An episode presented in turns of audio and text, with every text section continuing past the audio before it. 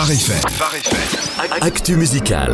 Et comme à chaque fois, c'est un grand coup de bonne humeur, de boost dans une journée. Ah, je pensais pas faire un tel effet dès le- tous les lundis. Hein. Évid- évidemment, la perche était trop évidente pour que tu ne l'apprennes pas. Mais c'est bien de Mandisa dont je parlais. Ah. Désolé, Jonathan.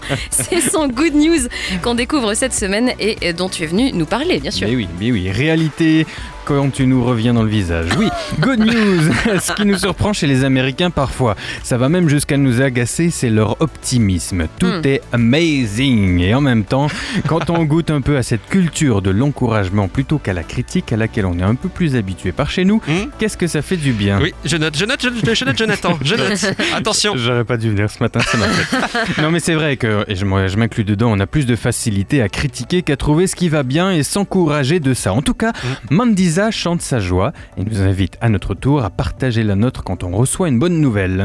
Alors j'avais entendu dire qu'elle a écrit son dernier album alors qu'elle était en pleine dépression. Mais c'est toi qui nous avais dit ça d'ailleurs, Oui, c'est vrai. Elle était en pleine dépression et un matin, elle reçoit un coup de fil qui lui annonce une super nouvelle, une nouvelle qui s'avère être une véritable réponse à une prière qu'elle faisait depuis des années. Hmm. Elle chante cette belle sensation quand on a le rythme cardiaque qui augmente, que d'un coup tout semble s'illuminer dans notre journée, qu'on a envie de faire un petit saut de joie tellement euh, ce qui se passe à l'intérieur bouillonne et ça peut pas y rester. Bref, tout ce que se fait Sandrine quand je rentre dans le studio, d'où ma méprise de tout à l'heure évidemment. C'est ça, bien sûr. Elle me- Elle me le fait tous les matins, n'essaye pas de te défiler Sandrine. hein. Bon, en tout cas, on va partager ce good news et illuminer vos matins avec Mandisas donc sur Phare FM.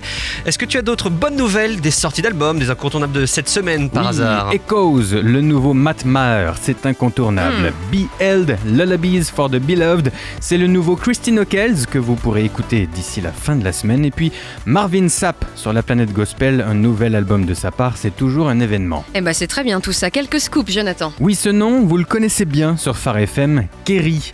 C'est pas Stéphane cette fois, Ah. mais c'est sa fille Mylène qui Ah. propose son premier album à venir dans les jours qui viennent. Dans le répertoire rap, c'est Kebi qui annonce un nouvel album pour le 20 octobre. Et puis le groupe Red, ça c'est mon petit cadeau de fin pour Sandrine qui est fan de hard rock. Red annonce un album le 27 octobre, ça s'appelle Gone. Je respecte tous les styles musicaux, mais permets-moi de ne pas me prononcer sur celui-là. On te permet, on te permet, moi, mais on a, on a compris aussi. hein Merci, Jonathan. beaucoup. Avec plaisir.